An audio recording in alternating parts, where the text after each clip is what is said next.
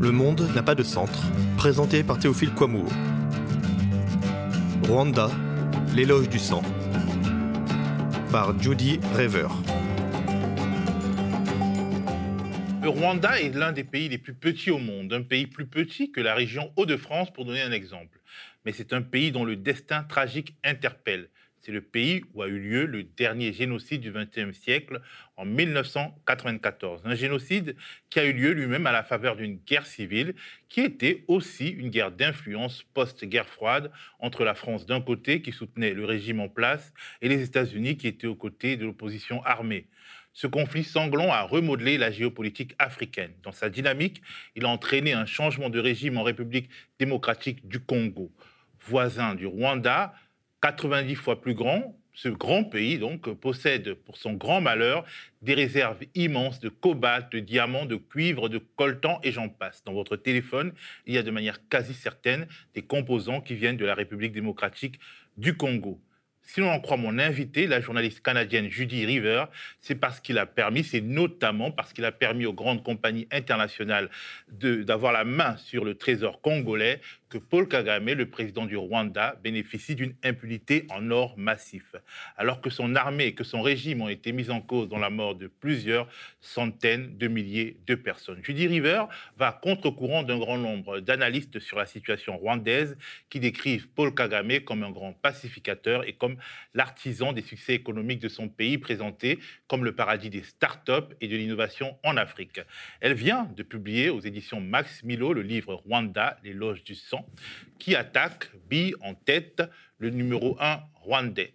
Bonjour Judy. Bonjour. Avant d'entrer dans le vif du sujet, je voudrais qu'on évoque un autre sujet, disons un sujet dans le sujet. Votre livre a obtenu de nombreux prix littéraires au Canada et a bénéficié d'une bonne couverture critique aux États-Unis, mais il a failli ne jamais être édité en France. Racontez-nous comment et pourquoi. Bon, c'était en 2018, après la sortie euh, de l'édition anglaise, que euh, j'ai signé un contrat avec les éditions Fayard euh, à Paris pour publier, éditer et publier le livre en question. Et normalement, le livre aurait dû être publié en 2019 pour le 25e anniversaire du génocide. Euh, mais euh, j'étais surprise et très déçue. J'ai été informée en mars 2019 que euh, Fayard avait renoncé à la publication et ce n'est pas été clair pour moi les raisons de cette décision. J'ai compris qu'il y avait des influences négatives sur la maison d'édition et alors qui ont fait que ils ont pris cette décision, mais la décision a été prise et ils, m'ont euh, informé que ça, ça, la décision n'a pas été, ils n'ont pas euh, aucunement remis en cause la qualité de mon ouvrage. C'était vraiment pour une autre raison. Et ils n'ont pas donné cette raison? Non, euh, il n'y a pas eu non, des bruits de couloir? Pas expliquer. Non. Il n'y a pas eu des bruits de couloir, des confidences qui... Bon, oui, j'ai appris qu'il y avait la pression politique sur les éditions Fayard. Mais euh, est-ce que c'était la, pression politique euh, française auprès du cabinet de Macron? Ou est-ce que c'était des lobbies euh, pro-FPR en, France C'est-à-dire le parti de Paul Kagame, le président du Rwanda Exact. J'ai aussi c'était des rumeurs, mais j'ai aussi appris qu'il y avait des pressions politiques des lobbies israéliens qui voulaient pas que mon livre soit publié.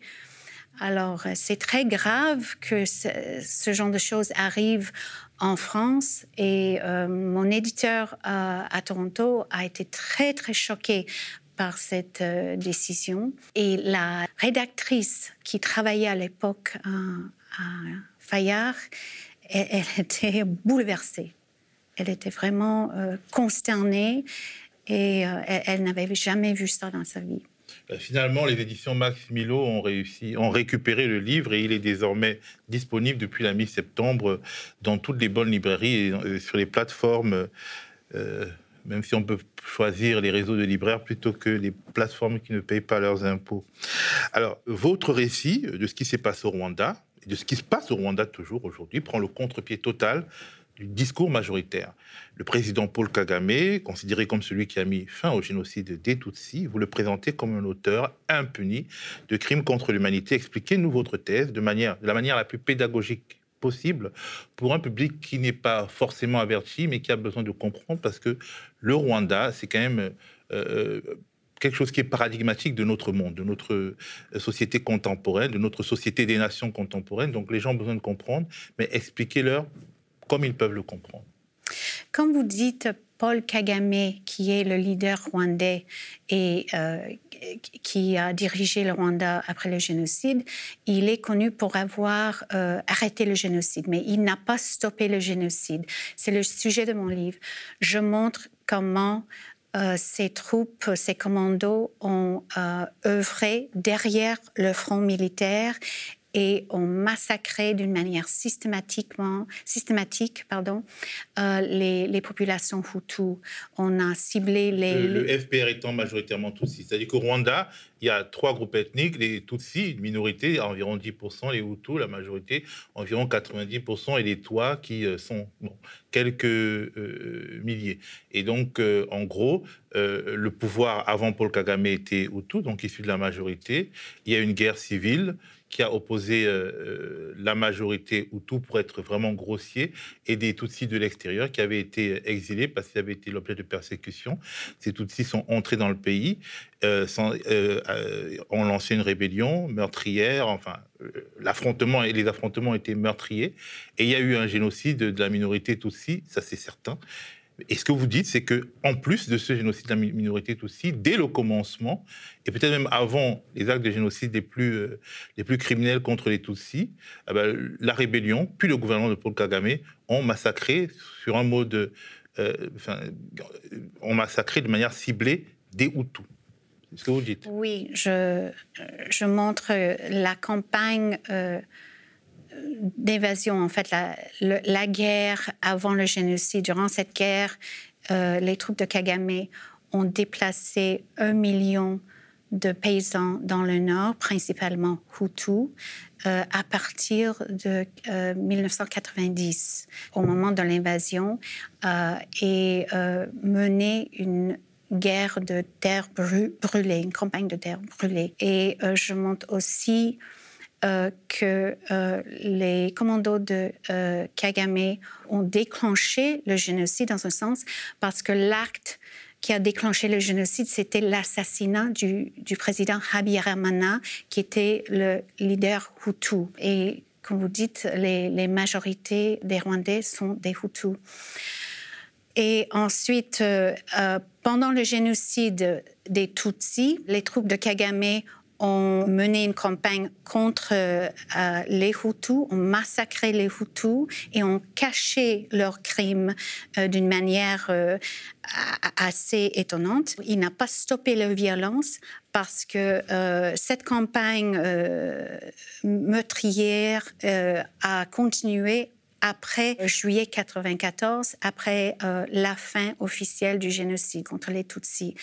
Ensuite, je dis aussi que le FPR a alimenté le génocide contre euh, sa propre ethnie, a alimenté le génocide contre les Tutsis en infiltrant les milices Hutus et en participant directement, euh, directement au massacre des Tutsis euh, auprès des barrières à Kigali, mais dans toutes les préfectures du Rwanda. Donc, en gros, votre thèse, c'est qu'ils avaient besoin quelque part d'un génocide de leur propre ethnie pour se légitimer, étant donné qu'ils représentaient une sorte de minorité démographique. Donc, euh, c'est très grave comme accusation. quels sont les éléments sur lesquels vous fondez pour euh, tenir de tels propos parce que justement vous êtes accusé euh, de, euh, de, révisionnisme parce que en gros c'est comme si vous alimentiez une théorie conspirationniste expliquant que les Tutsis se sont auto-massacrés. Donc c'est quelque chose d'extrêmement important. J'aimerais savoir sur quoi vous vous fondez. Mais d'abord je voulais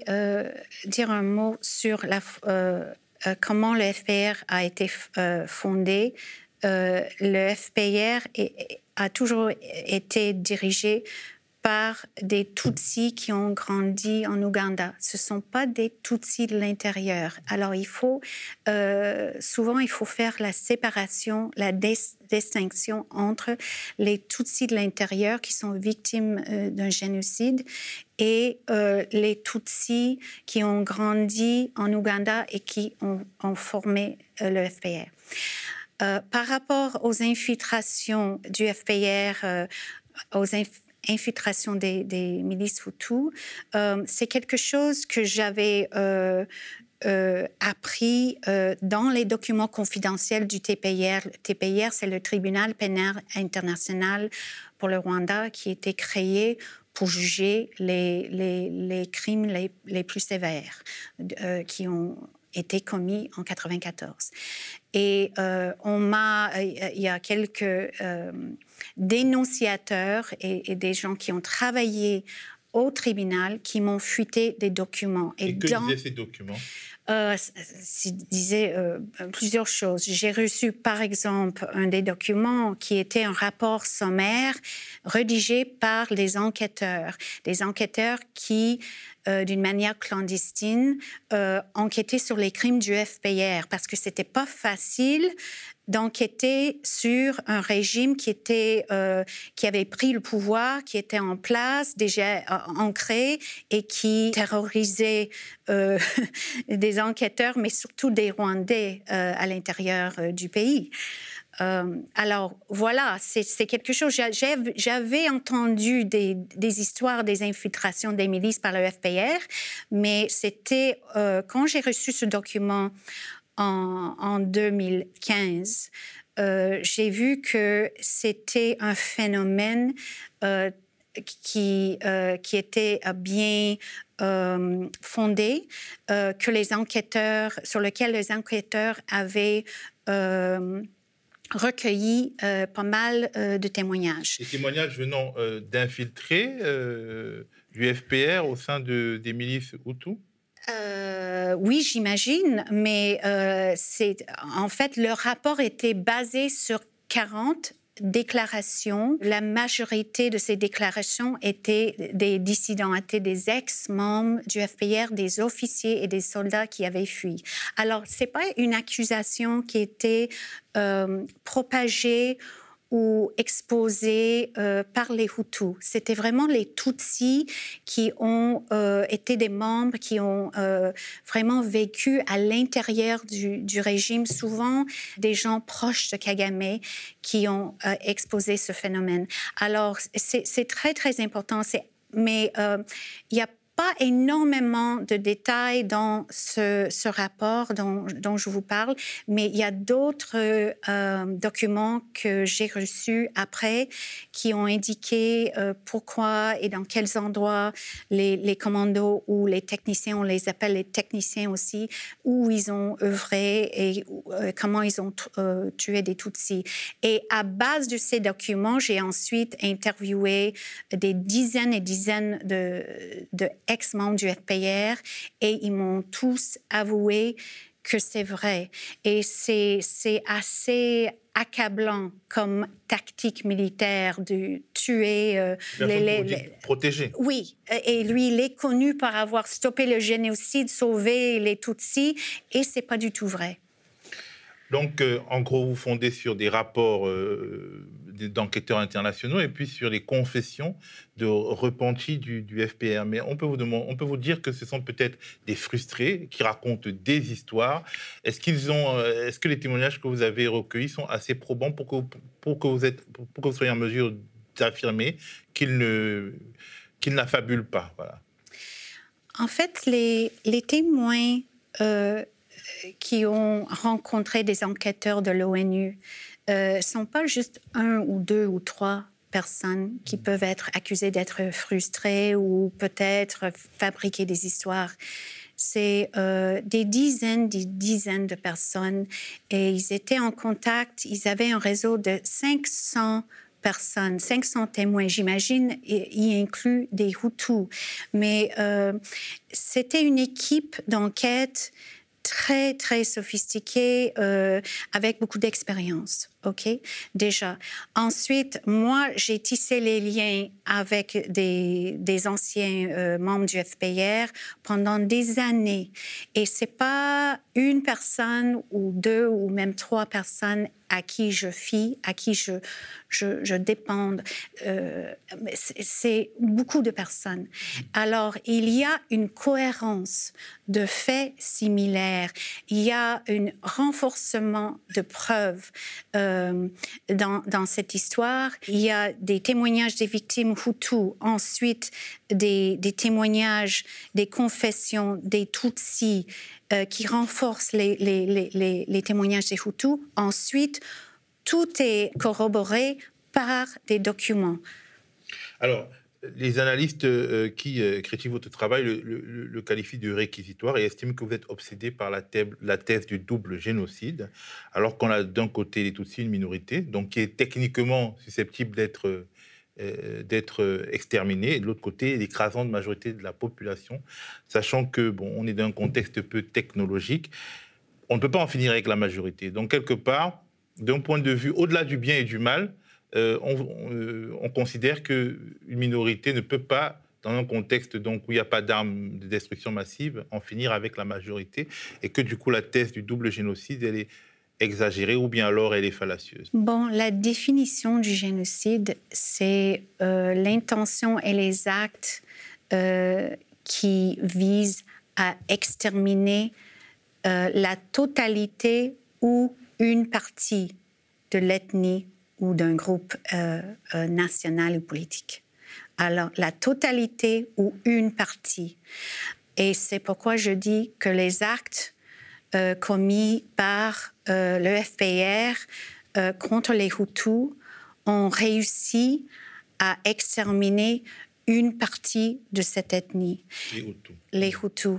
Et ils ont exterminé euh, euh, une grande majorité des leaders politiques, euh, des, commerçants, les leaders de la communauté Hutu, des commerçants, des avocats, des enseignants et des politiciens.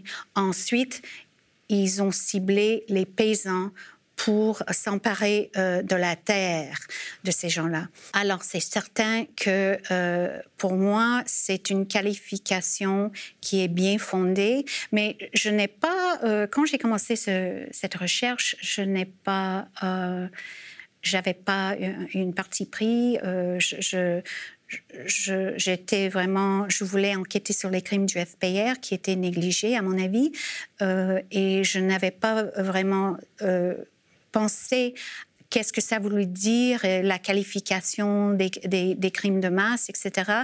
Mais c'était après des années et des années en, en, entendant les, les, témoignages, surtout des Tutsis, euh, des soldats et des officiers qui m'ont avoué que le FPR était obligé ou euh, a voulu éliminer les Hutus. C'était toujours le mot éliminer les Hutus.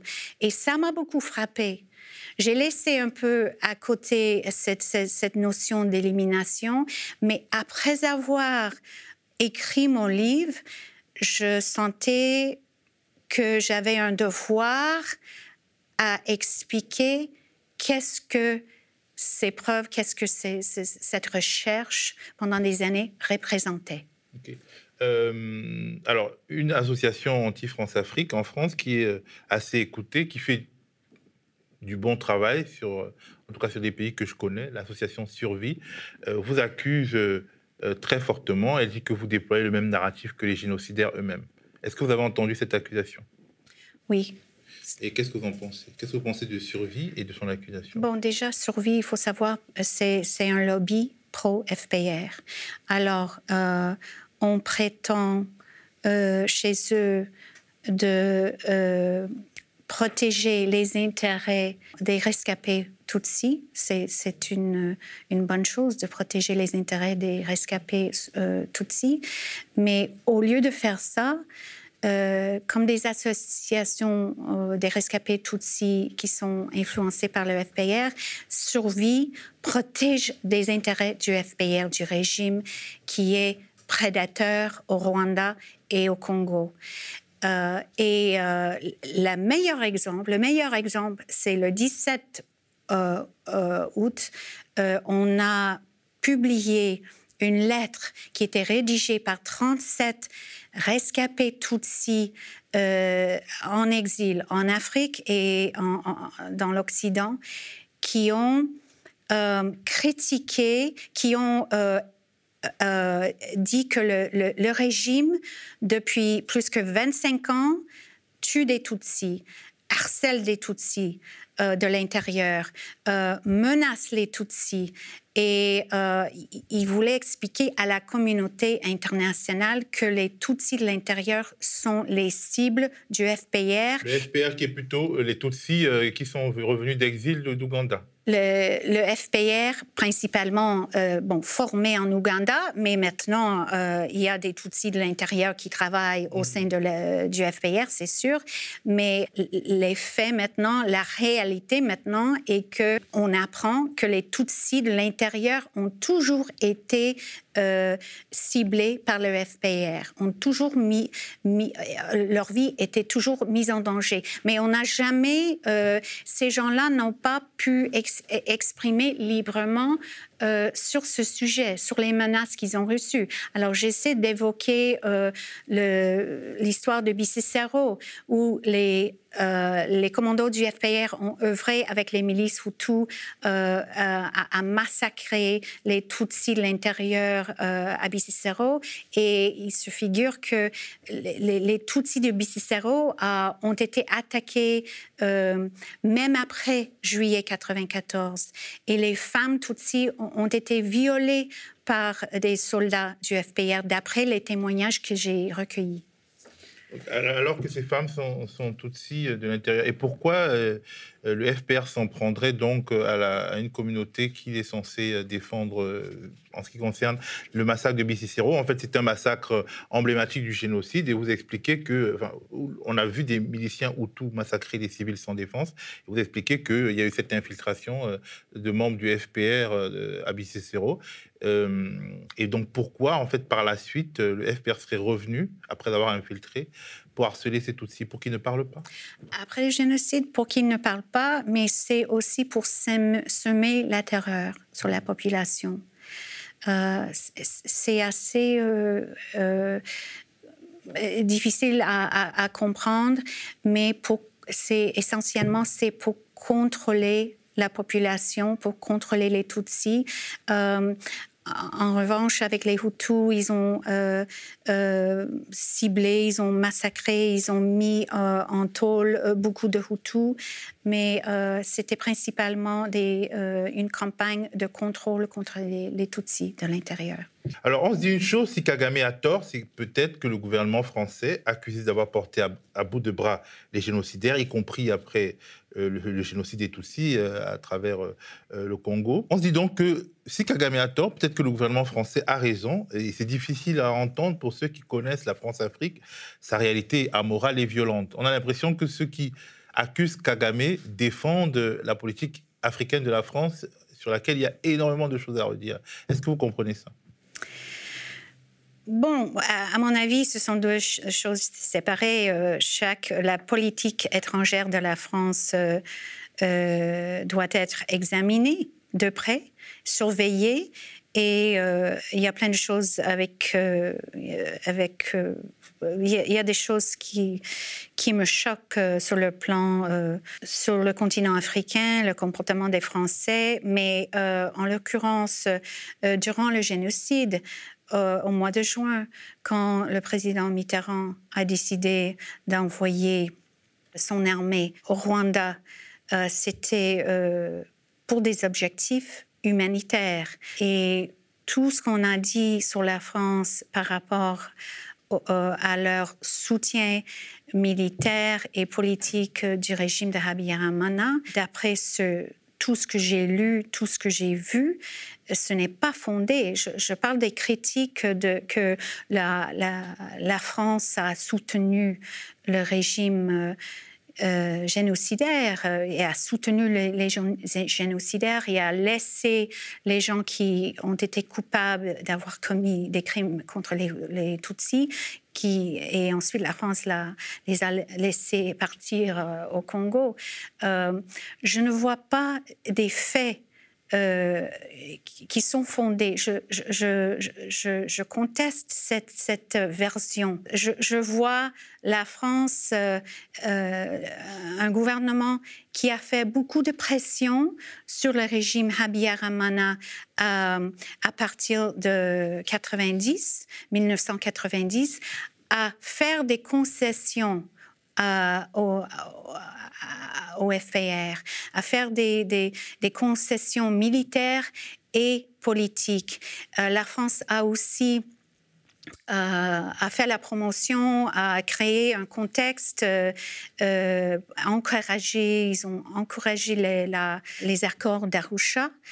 Et l'appui militaire que la France a fourni euh, au président Habyaramana était dans le contexte de guerre civile, c'est-à-dire, comme j'ai mentionné tout à l'heure, le FPR euh, euh, menait une guerre sauvage dans le nord et tuait les civils.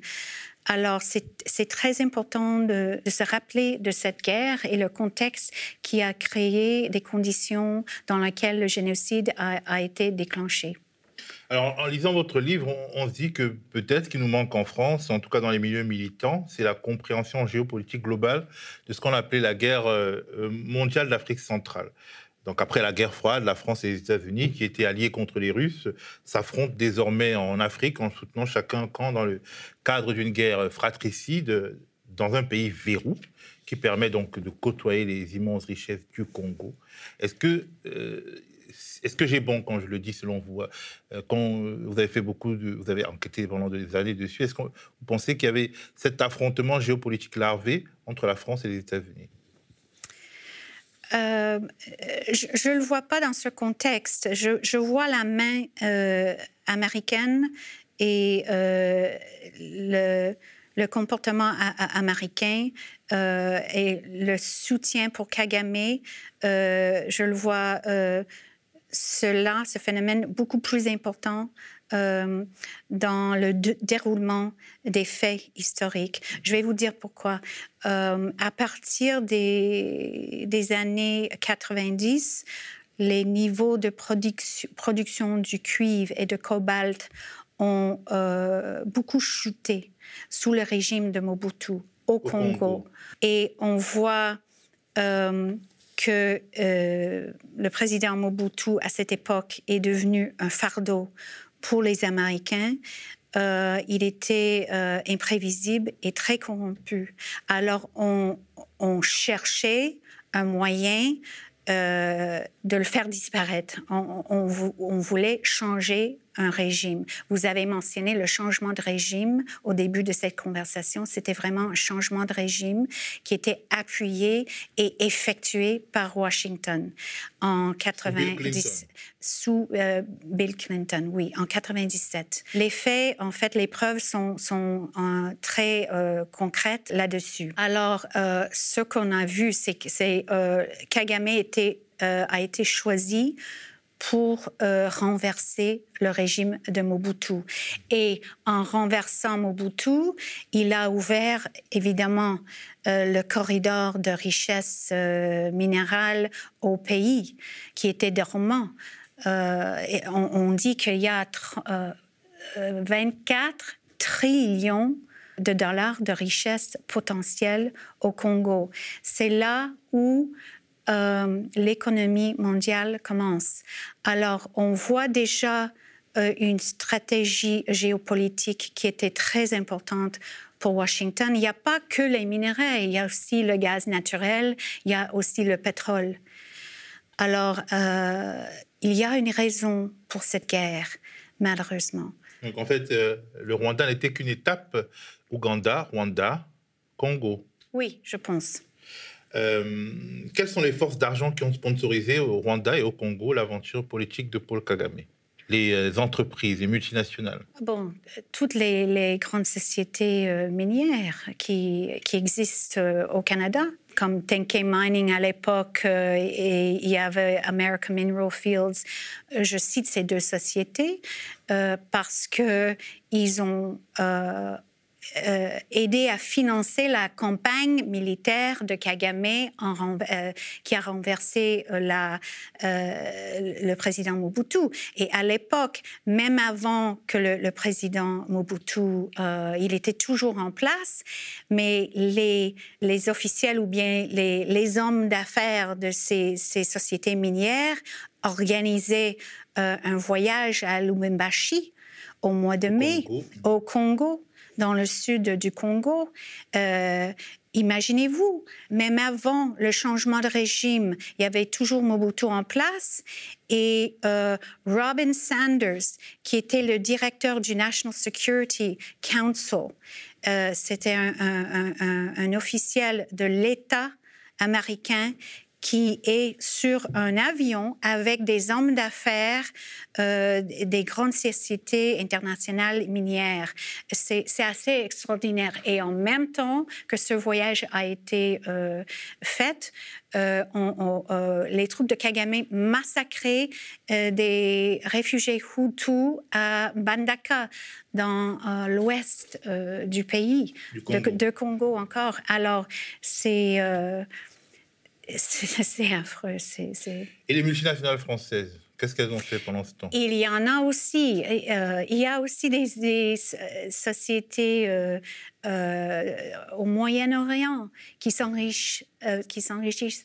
on a, je cite dans mon livre, le début du livre, une société de, du groupe Bolloré qui, qui, qui, qui prenait du coltan euh, et qui, euh, qui aussi euh, qui allait de Kigali envers d'autres marchés dans le monde. Alors ils ont ils ont ils ont fait partie, ils ont été cités par les enquêteurs de l'ONU en faisant partie de plusieurs sociétés qui pillent et qui euh, alimente la guerre au Congo.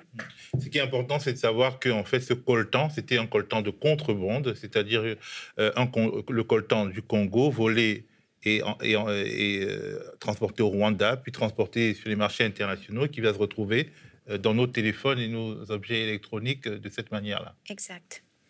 Comment expliquer donc que les gouvernements français, en particulier sur Sarkozy et Macron, aient été autant soucieux de se réconcilier avec le Rwanda de Paul Kagame après tout ce que vous décrivez? Oui, à partir de 2007, euh, le président Sarkozy et son ministre des Affaires étrangères euh, à l'époque, euh, Bernard, Kouchner. merci, ils voulaient faire une autre genre de politique, il voulait améliorer les, relations diplomatiques avec Kigali. Alors, premièrement, il voulait que les mandats d'arrêt qui étaient euh, issus euh, du juge français euh, Jean-Louis Buiguerre contre les commandants de Kagame dans euh, le dossier de l'attentat. Contre euh, l'avion de son prédécesseur. Exactement, parce que la France enquêtait sur euh, la responsabilité de l'attentat contre l'avion de Habyarimana, l'acte qui a déclenché le génocide. Alors, il y avait ce grand dossier qui était imposant et très stressant pour le nouveau gouvernement de Sarkozy qui voulait améliorer les liens avec Kigali. Alors, euh, je crois que le cabinet de Bernard Kouchner, bon, ils ont euh, intervenu dans ce dossier et ils voulaient que les mandats d'arrêt soient annulés. Euh, et euh, je pense qu'à partir de ce moment-là, 2007, il y avait un autre juge, un monsieur, un juge qui s'appelait Marc Trevidic et Nathalie Poux. Ils ont continué à mener leur enquête mais on a vu, on a vu euh, une, sorte de pression politique toujours qui, qui régnait à l'époque euh, sur euh, le système judiciaire. Et vous avez vu peut-être récemment que l'affaire a été classée, on a annulé, l'enquête est, maintenant terminée et les, ex -membres, les membres du FPR ne sont, sont plus mis en examen. L'affaire est terminée. savoir, c'est pourquoi le Rwanda n'est qu'un tout petit pays de peu d'importance d'un point de vue financier. Le Rwanda est un pays pauvre, la France est un pays riche. Et pourquoi donc ce pays riche, finalement, euh, donne des gages à un pays pauvre dont il n'a pas absolument besoin ben, je pense que c'était très compliqué pour euh, euh, Sarkozy, mais la justice, ça l'intéresse pas. En fait, les, les, intérêts géopolitiques étaient primordiaux. En fait, les, les intérêts économiques au Congo, au Congo que, bon, encore une fois, le Kagame qui a ouvert le corridor de richesse, on, a vu euh, à, tel, à, quel point les, les sociétés euh, euh, internationales, mais surtout des sociétés françaises, parce que les sociétés comprennent les intérêts françaises, français et américains dans une société. Hein. Alors ça, c'est pour des intérêts économiques et géopolitiques au Congo. Et, les, les réseaux que Kagame a, créé au Congo sont toujours là. Hein.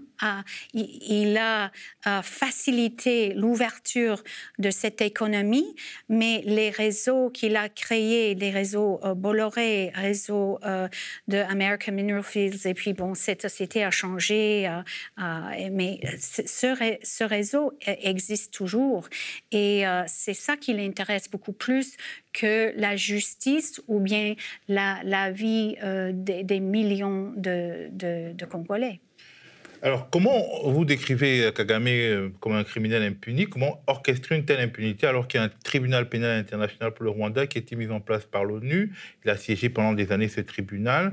Les, les, crimes que vous évoquez ont eu lieu quand même devant les forces onusiennes, devant les forces internationales. Comment l'impunité internationale s'organise-t-elle au XXe siècle et au XXIe siècle par la suite? Bon, je montre comment le tribunal pénal international pour le Rwanda, euh, qui a été créé après, le génocide, comment ça a été euh, contrôlé par Washington. Je, montre euh, que les enquêteurs de l'ONU qui avaient ramassé assez de preuves pour euh, faire des inculpations, pour inculper euh, Kagame, mais aussi pour inculper ses commandants.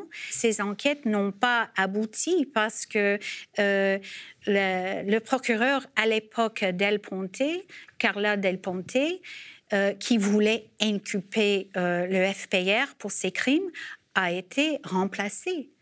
Euh, et les, ce sont des États-Unis qui ont pris cette décision.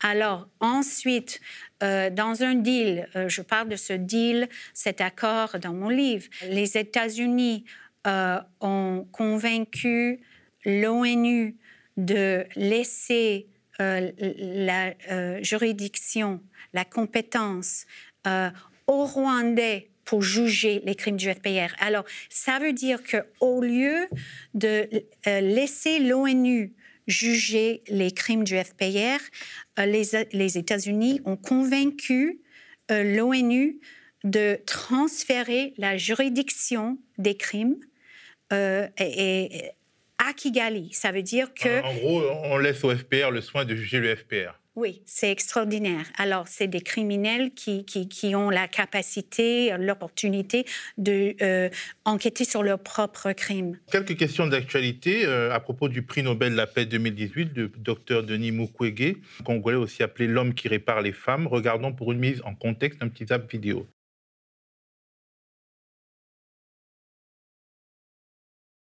Alors, pourquoi un tel homme est menacé de mort et pourquoi le Rwanda de Paul Kagame est, accusé d'être derrière ces menaces? Docteur Mukwege mène depuis longtemps une campagne euh, euh, pour une campagne favorable euh, qui vise à, créer un tribunal qui pourrait juger les crimes commis au Congo.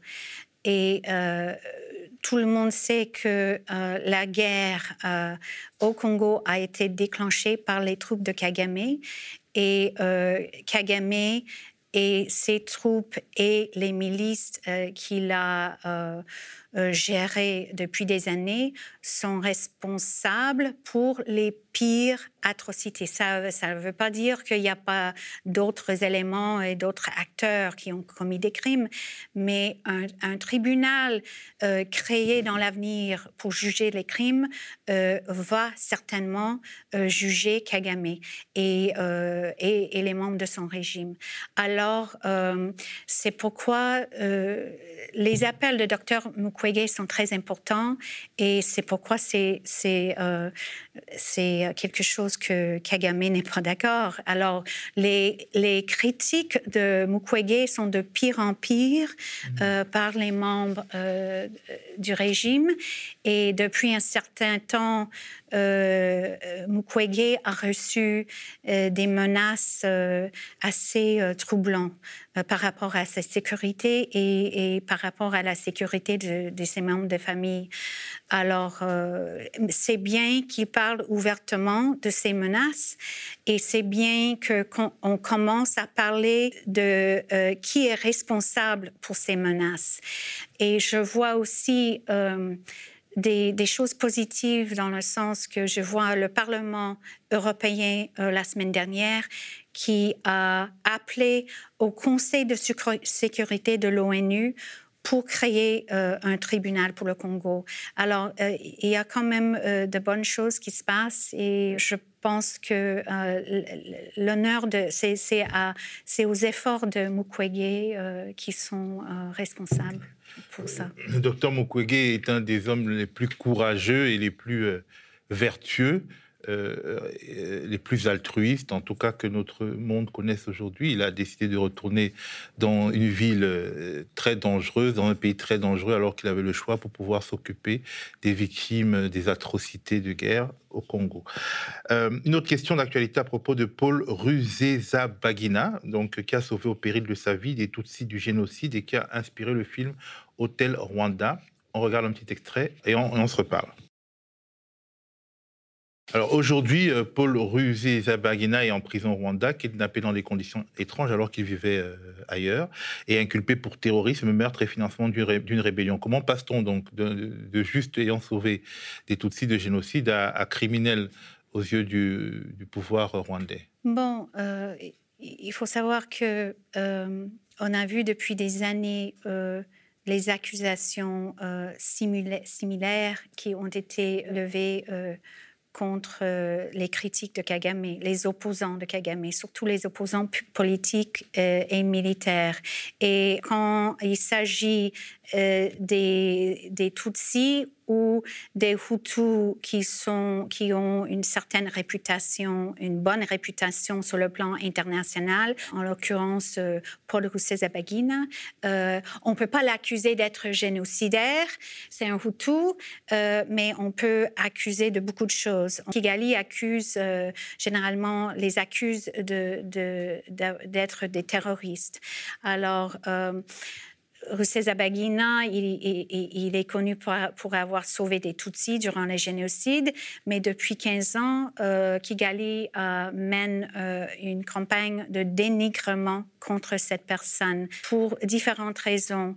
Paul Kagame craignait qu'il avait, euh, Paul Rusesabagina avait euh, des, espoirs politiques ou euh, des aspirations politiques au Rwanda et ça ça lui a pas plu.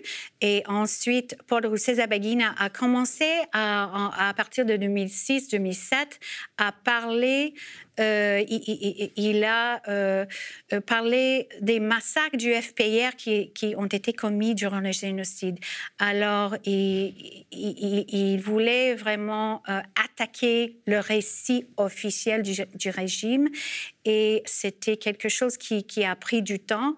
C'est quelque chose qu'il qui, a essayé. Il a essayé de convaincre le tribunal de l'ONU d'enquêter et de poursuivre le FPR pour ces crimes. Alors ça, c'était une autre raison pour laquelle Rusesabagina a été ciblé.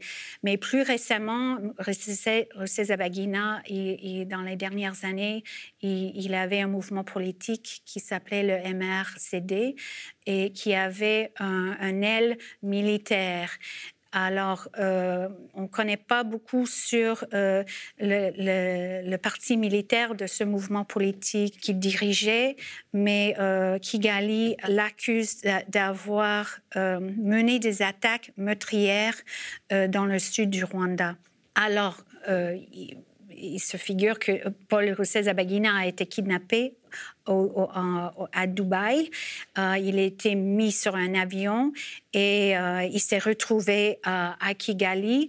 Maintenant, il est accusé de plusieurs crimes et il va euh, faire face à un tribunal, à un procès bientôt. Merci Judith d'avoir accepté de, de, discuter avec nous dans le studio très chaud du média à cette période où on, on passe de l'été à l'automne. Merci. Je vous remercie. Le média est indépendant des puissances financières et n'existe que grâce à vos dons. Soutenez-nous sur lemediatv.fr. Et pour ne rien rater de nos contenus, abonnez-vous à nos podcasts.